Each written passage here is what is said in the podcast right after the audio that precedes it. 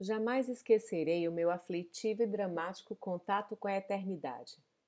Quando eu era muito pequena, ainda não tinha provado chiclés e mesmo em Recife falava-se pouco deles. Eu nem sabia bem de que espécie de bala ou bombom se tratava. Mesmo o dinheiro que eu tinha não dava para comprar. Com o mesmo dinheiro, eu lucraria não sei quantas balas. Afinal, minha irmã juntou dinheiro, comprou e, ao sairmos de casa para a escola, me explicou: Tome cuidado para não perder, porque esta bala nunca se acaba, dura a vida inteira. Como não acaba? Parei um instante na rua perplexa. Não acaba nunca, e pronto. Eu estava boba. Parecia-me ter sido transportada para o reino de histórias de príncipes e fadas Peguei a pequena pastilha cor-de-rosa que representava o elixir do longo prazer. Examinei-a.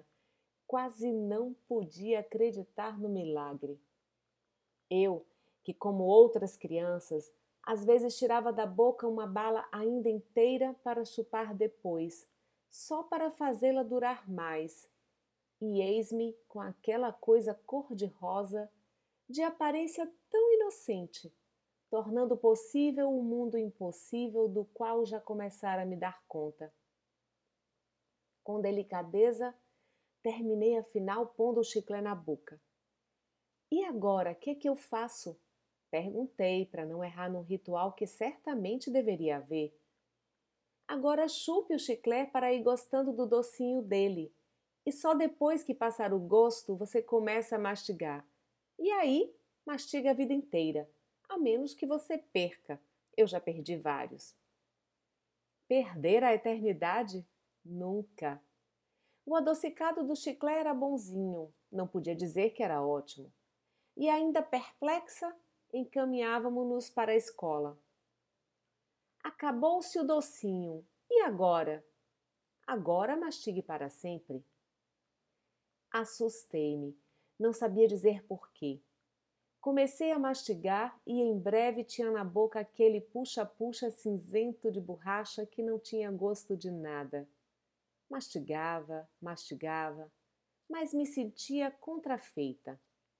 Na verdade, eu não estava gostando do gosto. E a vantagem de ser bala eterna me enchia de uma espécie de medo, como se tem diante da ideia da eternidade ou de infinito. Eu não quis confessar que não estava à altura da eternidade, que só me dava aflição. Enquanto isso, eu mastigava obedientemente sem parar. Até que não suportei mais e, atravessando o portão da escola, dei um jeito de o chiclete mastigado cair no chão de areia. Olha só o que me aconteceu, disse eu, em fingidos espanto e tristeza. Agora não posso mastigar mais. A bala acabou. Já lhe disse, repetiu minha irmã, que ele não acaba nunca. Mas a gente às vezes perde. Até de noite a gente pode ir mastigando, mas para não engolir no sono, a gente prega o chiclete na cama. Não fique triste. Um dia lhe dou outro, e esse você não perderá. Eu estava envergonhada diante da bondade de minha irmã. Envergonhada da mentira que pregara, dizendo que o chiclé caíra da boca por acaso, mas aliviada, sem o peso da eternidade sobre mim. Crônica O Medo da Eternidade, de Clarice Lispector, no livro A Descoberta do Mundo.